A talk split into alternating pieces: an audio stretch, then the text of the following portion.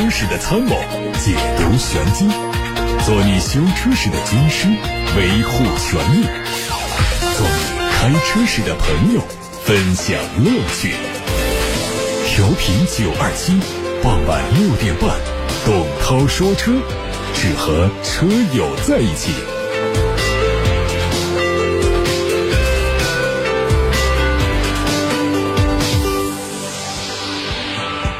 各位晚上好，我是董涛，欢迎来听董涛说车。看今天的汽车新闻，最近国家智能网联汽车武汉测试示范区正式揭牌，而武汉市交通运输局则对外颁发了首批智能网联汽车载人试运营许可证。按照此前武汉市发改委发布的消息显示，武汉将依托国家智能网联汽车武汉测试示范区，五年内。投资八十亿元，打造汽车加产城融合示范区。示范区将围绕自动驾驶、智能网联汽车、新能源汽车、汽车后市场、移动出行、金融服务业等产业集群，形成从生产制造、技术研发、网联测试、服务金融、智慧数据等为一体的全产业链城市功能。相对上海那个首个国家智能网联汽车测试示范区来说，武汉在商业化进程上是更具有领先性。在测试示范区揭牌当天，就有七台网联汽车投入运营，七台智能网联汽车能够实时对其他道路使用者和突发状况做出反应，实现自动驾驶状态下的行人、车辆检测、减速避让、紧急停车、变道。自动按站停靠等功能，并具备人工和智能驾驶两种模式，可以根据实际需求进行切换。目前，宝马全新 i7 HS 已经曝光了一些信息，这也就是宝马七系的纯电动版本了。新车预计将会在2022年上市开售，未来会和特斯拉、奥迪 e 创等车型展开竞争。动力上是前后双电机的形式，HS 的最大功率约。六百五十匹，而 i7 车型呢，用的是一百千瓦时电池组，最大功率是三百六十八千瓦和五百匹马力。梅赛德斯奔驰官网的消息，搭载 1.5T 低功率版本发动机的奔驰 C200L 日前上市，替代了此前的 180L，也就是用 1.6T 发动机的那款。新车推出了动感型和时尚型，售价分别是三十万七千八和三十一万五千八。其实这个价格没有变化。外观方面，奔驰 C 两百 L 用了家族设计，前脸是单横幅式的星辉进气格栅，下方的保险杠两侧是大尺寸的进气口，整体造型很运动。车身的侧面是双腰线，车尾部分 LED 灯组和前大灯相呼应，排气是双边两出。基于 Q2 打造的 SQ2 最近现身海外地区进行测试，新车将配备48伏轻混。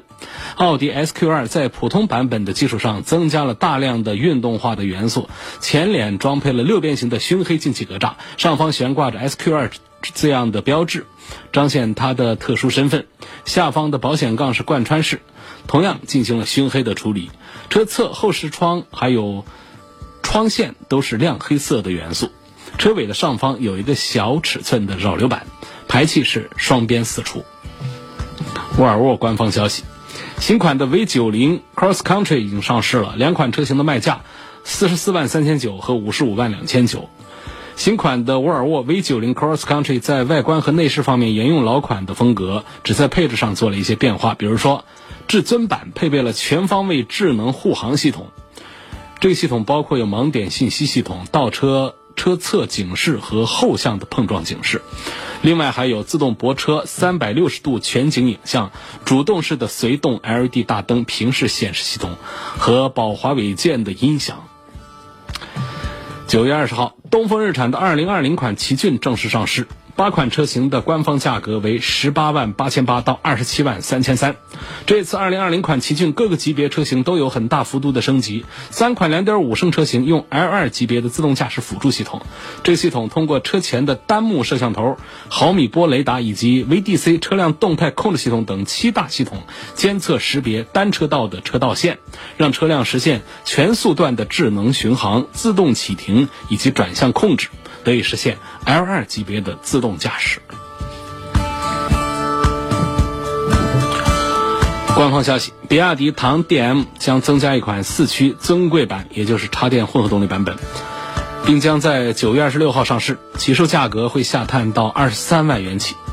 它在外观方面延续现款的风格，还会提供全黑的铝合金行李架，还有门框装饰条、鲨鱼鳍天线以及后视镜罩。动力方面是比亚迪的第三代双模技术，用 2.0T 涡轮增压发动机加上后电机组合而成。有媒体说，北京越野车将于明年推出新款的 BJ20，并且更名叫做 BJ30。另外，BJ40 雨林穿越版，还有 BJ80 3.0T、BJ40 柴油自动挡也会在明年密集上市。据了解，BJ 三零也就是新款的 BJ 二零的外观造型会做重新设计，整体上会更贴近于 BJ 四零的风格。新车型会用 3.0T 加 8AT 的动力单元。越野性能也会进一步提升。最后是关于启辰的消息，东风启辰旗下的中型 SUV 新款的 T90 官图已经出现。作为中期改款，外观有很大的变化，比如说就换上了全新的家族式前脸的 V 型设计，配合两侧上扬的灯组，看上去非常的有辨识度。动力方面是2.0升的自然吸气，搭配 CVT 无级变速器。据了解，新车会在明天正式上市。先看今天来自八六八六六六六六的问题，有位网友先问了一个网约车的话题，他问私家车想要跑网约车能不能办理车辆运输证？这不是能不能的，是必须办的啊！我没有操作过这个网约车的事儿，就我理论上对政策的这个了解啊，应该首先是人要有这个资格，就是你要参加考试。首先，你要具备这个从业的资格，这需要一个审批。另外呢，你的车还得变更用途。你本来不是私家车吗？私家车不能跑这个啊。私家车呢，它必须得是变更了车辆的使用性质啊，变成这个预约出租客运类型。然后呢，你还要再办理这个车辆的运输证。最后，你这个车才，你这个人和车。才能够一块儿作为网约车上路，所以这现在已经是管的比原来越来越严。严格讲，现在网约车它就是出租车行业了，而不像最早期。早期呢，就是大家有一个软件注册一下，拿着私家车跑一跑，它就可以变身为网约车。后来不出了很多的，在这个初始阶段的时候呢，会有很多的不完善的点。那么政府政策。嗯，一遍遍的做了调整完善之后，目前已经是比较趋向于成熟了。张女士的问题是，想推荐一款裸车价格在二十五万左右的 SUV，我最看重的是它的环保性能，包括内饰也必须得很环保。就说到内饰环保啊，我印象深的恐怕还是沃尔沃内饰，车里的味儿比较轻，呃，所以这个。二十五万的沃尔沃 SUV 就是它最小的那一款，叉 C 四零，叉 C 四零，呃，就是一个二十五万元左右的车。车子呢比较小，比那个老途观还要小，更不用说比这个新途观 L 了，就是比老途观还小一点的，呃，一个沃尔沃。用的这个发动机呢是三缸机，一点五 T，啊，官方叫 T 三。那沃尔沃它讲 T 三、T 四、T 五、T 六。它 T 后面带的数字越大，代表的是它的发动机的功率啊越大，或者叫排量越大。那 T 三呢是沃尔沃家里现在最小的一个动力了，也直列三缸的一个 1.5T 动力。这个动力显然配上 8AT 之后会比较节油，但是呃显然在这个动力上呢也不会太好。所以这个张女士的这个需求点，价格二十五万满足了。嗯，然后呢，环保性，我想沃尔沃能够满足，所以这两点满足之后，我把它推荐给张女士。下面看一看来自于董涛说车微信公众号的后台留言，希望能对六 AT 七速的湿式双离合、八 AT 九 AT 变速箱进行技术成熟情况的评价。对目前来说，六 AT 还是最成熟的，当然像爱信。像 ZF 公司的这个八 AT 也是做的比较成熟，像用在宝马身上的这个八 AT 啊，就是呃，口碑非常棒的。显然，目前呢，湿式的双离合，更不用说干式的双离合了，它的稳定性呢，还是要赶这个六 AT、八 AT 要差一点的。那么九 AT 的变速箱呢，呃，ZF 也做，但是口碑并不好。首先是齿比的设计不合理，我们常常用不上八档九档，这八速九速啊，它这个齿比的设计呢，让车辆要跑很高的速度才用得上。我们在城市的中低速情况下，好久用不上。所以这儿造成了一个档位的浪费。另外呢，就是它底下的这个档位的一些电子逻辑也设置的并不好，所以有一些顿挫啊，有一些故障的情况出现。那么早期在激光上、在吉普上配备的时候，呃，奠定了它的这个口碑比较差的基础了。那么通用有一个九 AT 的变速箱呢，实际上在齿比的设计上，因为它是后来的嘛，它针对这个 ZF 的九 AT，它做了一些。呃，也不一定是比照着它改的吧，它就是针对现在我们常用的速度段设置了九 AT。我觉得通用的那个九 AT，通用的这个九 AT 呢，它应用在雪佛兰品牌、别克品牌呃旗下的这个多款车型上。我觉得通用旗下的这款九 AT，它在成熟度上、先进性上都还是表现不错的。还有网友问我说：“可以在这里留言问问题吗？”你的留言我都已经看到了。这位叫木瓜的网友，你可以继续提出你的问题。问一下，马自达的 CX-4 值得买吗？具体买它的哪一个配置？这个没什么不值得买的。马自达家也没有像少数个别品牌一样的，就是爆那些特别严重的问题出来。马自达的车呢，第一个是设计感非常强。是我们所有现在的合资车里面设计感最强。就是我们想找一个合资的车，要要它颜值高的话，你就看这个马自达家的，尤其是马自达家的轿车、跑车，那是特别的，呃，做的漂亮的。那么 CX4 也大家都喜欢叫 CX4，这到底它是一款什么车呢？实际上它是一个 SUV，但是因为它比较矮，就看起来其实是不大像一个 SUV 的。那官方给它的。呃，分类还叫这个紧凑型的 SUV，我觉得这个车呢，实际上比这个马自达自家的另外一家的这个马自达呀，它也是这很很很有跟这个其他的很多品牌一样的，它合资的时候它两家合，一家跟一汽马自达合资，一家跟这个长安马自达呃跟长安合资，跟长安合资叫长安马自达，那跟一汽合资的叫一汽马自达，都是呃一个马自达过来合资的，那么。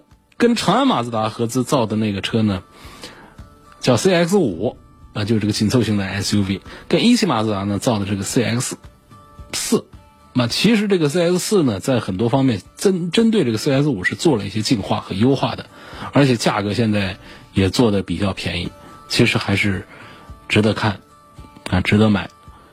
下一个问题。呃，这有位网友，他是昨天已经提过问题的，他就关心的是宝马的标准轴距的三二五和长轴的三二五之间的这么一个选择问题。昨天我记得我的观点是说，我们长轴距的后排的空间会让全家人都有获得感，而短轴版提升的配置以及驾控性能上的这种优化，恐怕驾驶员。本身能体会到的程度都非常轻、非常低，所以驾驶员的获得感其实是比较弱的。那么这位朋友呢，他仍然还在纠结当中。他今天继续接着昨天的问题问我说：“标轴的三二五最低配比长轴的三二五最低配多了主动刹车、定速巡航、运动套件和车联网，短了十一公分的轴距，价格却便宜一万块。那么？”我为了这十一公分的轴距，花更多的钱买更低的配置，划算吗？另外，还希望再评价一下全新的宝马三系。好，我首先说一下全新的宝马三系啊。宝马这个三系呢，是宝马整个家族里面的顶梁柱，是卖的最多的一款车，销量最大的一款车。你别看宝马家从一二三四五六七八，嗯，那么多车，就这三系。是他家的当家的啊，销量最大的。那么历史上呢，三系的口碑也是非常传奇、非常好。但是呢，在我们车友圈、媒体圈来公认的话呢，它的上上一代三系是比较棒的，那么再上一代也很棒，就上一代不大好。那么这一代呢，实际上是一个上升的一个趋势，就是又迎来了一台很不错的宝马的三系。所以这是第一个，我们从宝马自家来说起。那么在横向着对比别家，像对比奥迪 A 四以及对比奔驰的 C 级来说，尤其是相对 C 级的这种驾驶感受啊，我觉得宝马三系是占便宜的，宝马三系是更有优势的。同时呢，这一代的三系呢，在内外饰上面呢，在设计感方面呢，针对原来的宝马的嗯比较简陋的这种作风呢，是做了一些转变和调整。就现在来看，这个宝马的这一代的三系，外观上的好感度、内饰上的这种高档感、豪华感吧，其实都是有进化的，都是接近这个奔驰 C 级的。所以，一个喜欢开车的人买一台豪华的中级车的话呢，我觉得宝马的三系仍然还是绕不过去的。你可以错过一个 A 四，将来开 A 六；你也可以错过一个 C 级，将来你开奔驰的 S。但是说宝马家，你直接上一个五系，我觉得都是有遗憾的。所以，年轻的朋友们，三系还是应该先考察啊，看看自己是否喜欢，这是作为一个优选的项目的。尤其是作为年轻的朋友。这三系还是应该认真对待，尤其是这一代的三系又还好评如潮啊，就更应该看一看。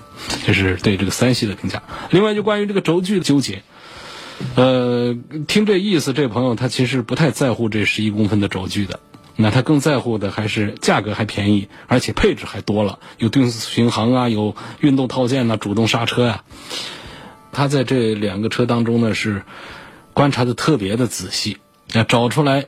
三二五，这个标准轴距版和长轴版的最大的区别是什么呢？标轴版便宜一万块钱，还多了呃四样配置，一个是主动刹车系统，二个是定速巡航，三个是运动套件，四个是车联网。便宜一万还多这么多配置，只是轴距短了十一公分，他就纠结了。我是该多花一万，少点配置，要更大的车内空间的三系呢，还是说我？我要这个标准轴距版，就这个事儿呢，分析来分析去啊，就是我们还是首先你对这个轴距的事儿，你对后排的空间你是否在意？如果说你家里人坐车机会很少，你对后排真的不在意的话，这就不是一个话题。如果你同时在意这一些难以割舍的话，我想我跟你一样也是难以割舍。你看，我又要车内的空间宽敞一点。啊，前面说了，车内空间的宽敞会让全家人都有获得感。那同时呢，我也觉得主动刹车系统很重要，割舍不掉。啊，主动刹车，看到前方车辆看到前方有障碍物的时候，主动的把车子停住。因为这东西在我在呃这个走神的时候，它可能会呃很大程度上提升行车的安全。那还有定速巡航，还有运动套件呢，还有现在特别流行讲车联网呢。那这东西就觉得很重要了。实际上啊，就是宝马家里的这个呃车联网这些东西，实际上你用的话，你也会觉得没有具体的实用价值。宝马的这套系统里面呢，比较有用的东西是什么呢？一个是路况显示，在它这个导航地图上啊，它用红的、黄的、绿的给你标出来哪儿堵、哪儿轻微的缓慢、哪儿畅通。这也是非常好的一个功能。另外呢，就是语音通话，那个坐席群给你发这个数据包，发这个导航的数据包，避免免得咱们麻烦在车上还得，不管是哪种输入法吧，都还是不方便吧。要写目的地来查找，你可以通过语音人工对话的形式来找到你的导航目的地。所以这几样东西是啊比较划算的。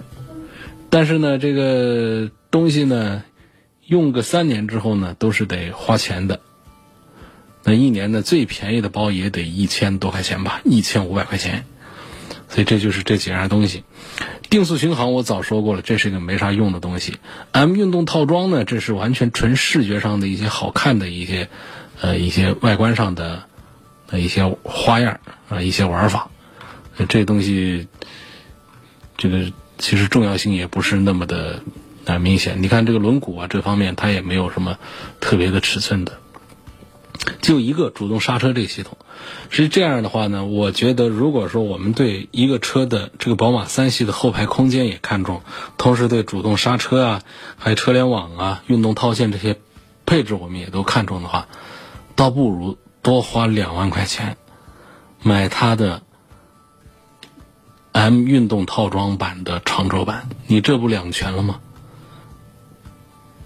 就这能拿钱搞定的事儿都是简单的事儿，多花两万块钱，空间也更大了，啊，十一公分的长轴距有了，你要的主动刹车、定速巡航、运动套件、车联网全在了，是不是？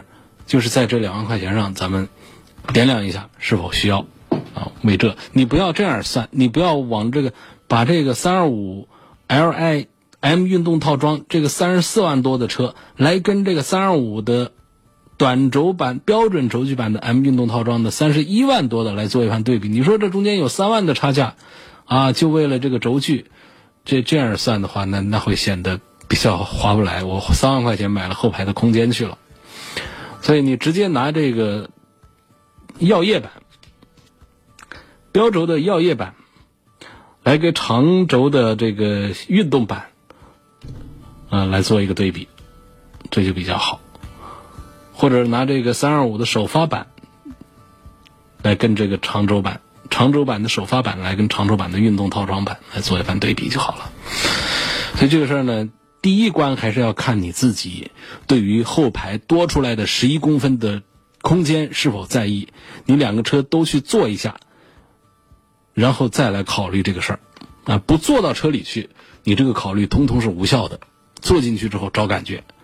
第二个呢，就是你把这两万块钱想好，两万块钱带来的是哪几样配置？主动刹车呀，那几个车联网啊，运动套装啊，那几个东西，好吧？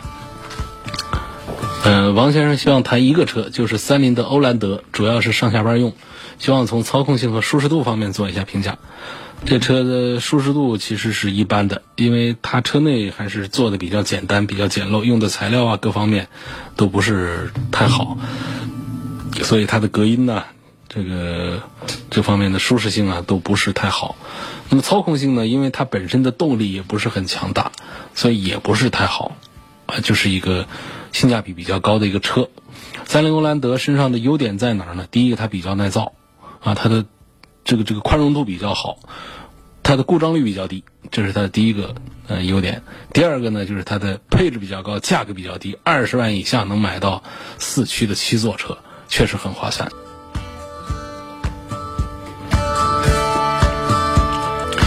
刚才有位网友在微信公众号的后台发来一张图片，提了一个问题，他说。单向四车道，两个车道中间是隔离栏。那最右边车道是右转车道，路口两个红绿灯都有右转的指示灯。问红色标记的车道地标是直行，是否可以右转？这个画线的师傅呢，他有时候没太在意，或者说我们安灯的师傅呢，有时候没太在意。这两头有时候是出现天地这个这吵架，就天地。不一致的这种情形，我觉得这个事儿我们最好还是最好还是直行，最好还是不要右转，因为这条路上不是没有右转道，它有专门的右转道。我们如果要右转，还是到专门的右转道上去。至于天上的这俩灯呢，这个我这看不清楚啊。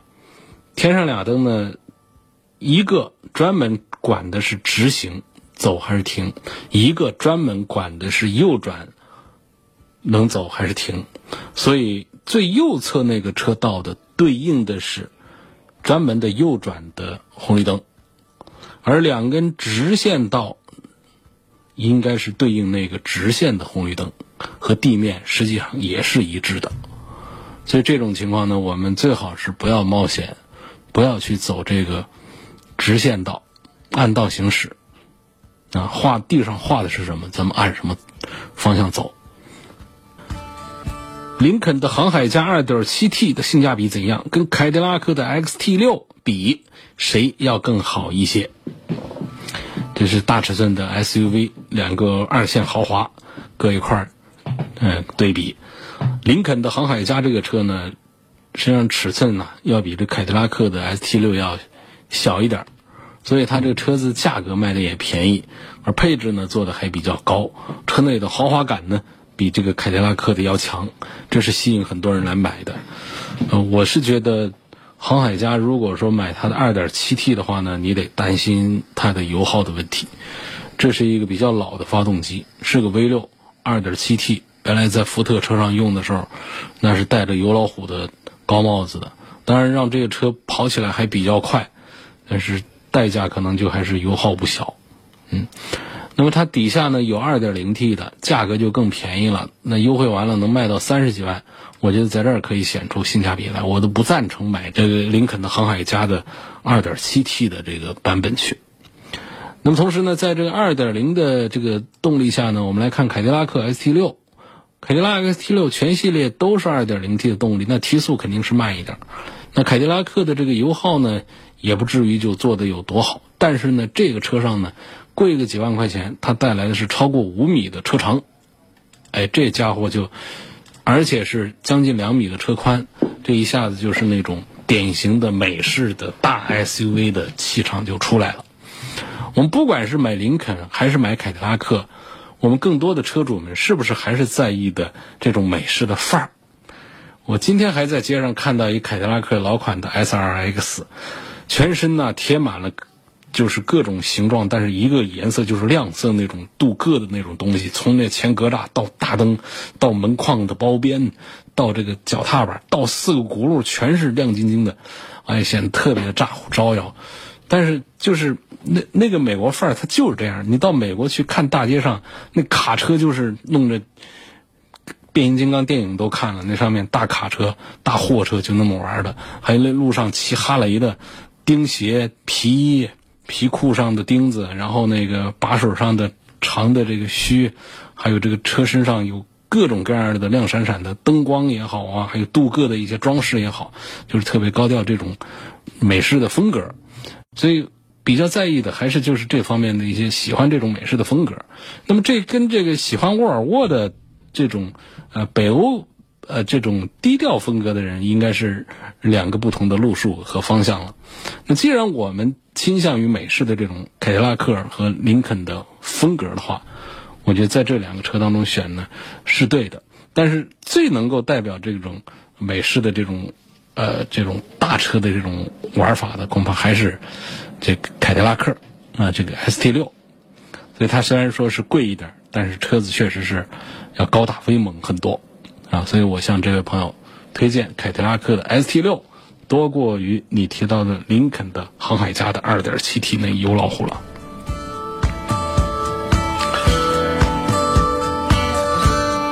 还有个朋友问到一个问题，我真答不上来。问厦门跟武汉哪里的车牌照比较好？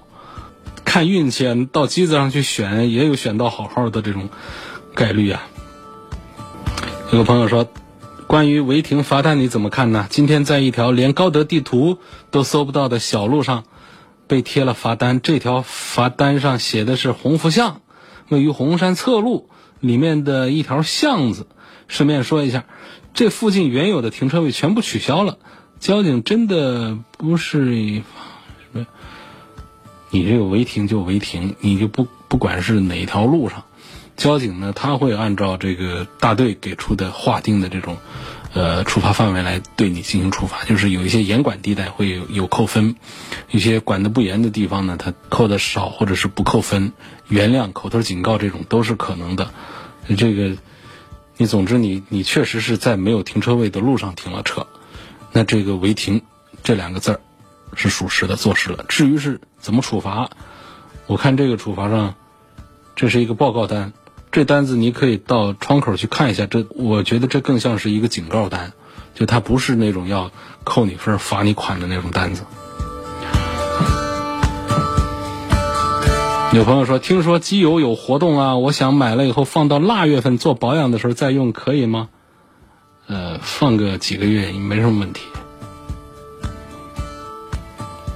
我是实验的听众，想跑个滴滴，那看上了起亚的 K 三还有丰田的卡罗拉混动，希望推荐一下。你这个肯定呃像混动啊，就更适合这种天天在路上跑的车。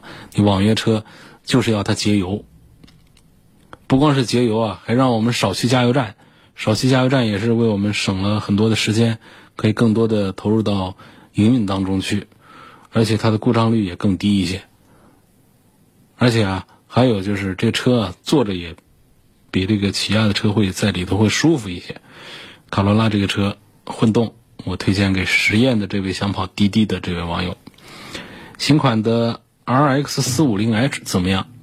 啊，这说的是雷克萨斯嗯底下的一款 SUV。呃，雷克萨斯 RX 呢，还是我推荐的不多，但是呢，要比雷克萨斯的其他 SUV 推荐的要。啊，多一些的一个产品，作为一个最低价格都到了四十万的一款这个大尺寸的豪华品牌的 SUV，真的是相当相当的划算了。但是呢，至于它的这个四五零 H 啊，就到了六十多万，我就有不同的意见了。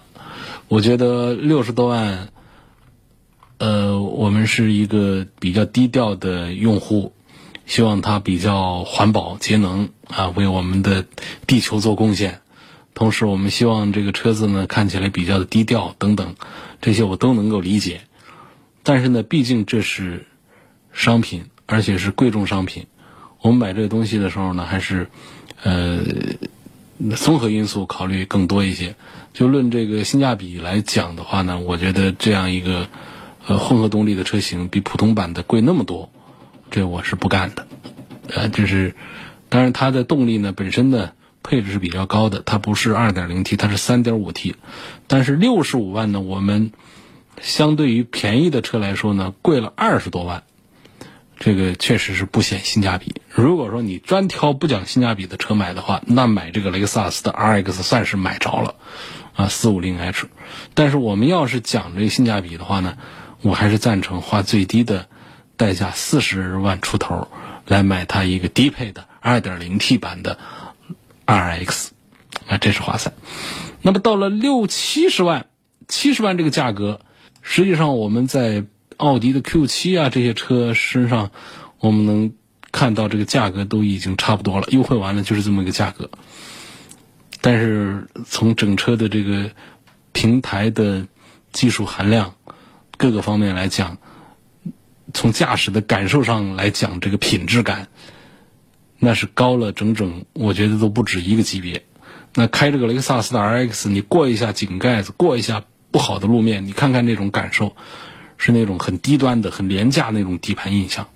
但是像到了宝马 X5、奥迪 Q7、奔驰的 GLE，这其实他们刚才啊，这说的这四个车啊，跟这个雷克萨斯的 RX 放到一块儿是四个车，其实都是同一档次的豪华品牌的大尺寸的 SUV。但是呢，在行车的品质感上，这就可是区别大了。你开一个 Q 七开一会儿，你再去开这个雷克萨斯的 RX，尤其是在不平整的路面走一走，你会找到它们之间的差距巨大。所以千万不要被这些配置啊这些东西给那个了。就是我们喜欢低调，喜欢雷克萨斯这样的品牌没问题。这底下我刚才讲性价比就是高，你就看它四十万的买一个 RX 来跟这个七八十万的。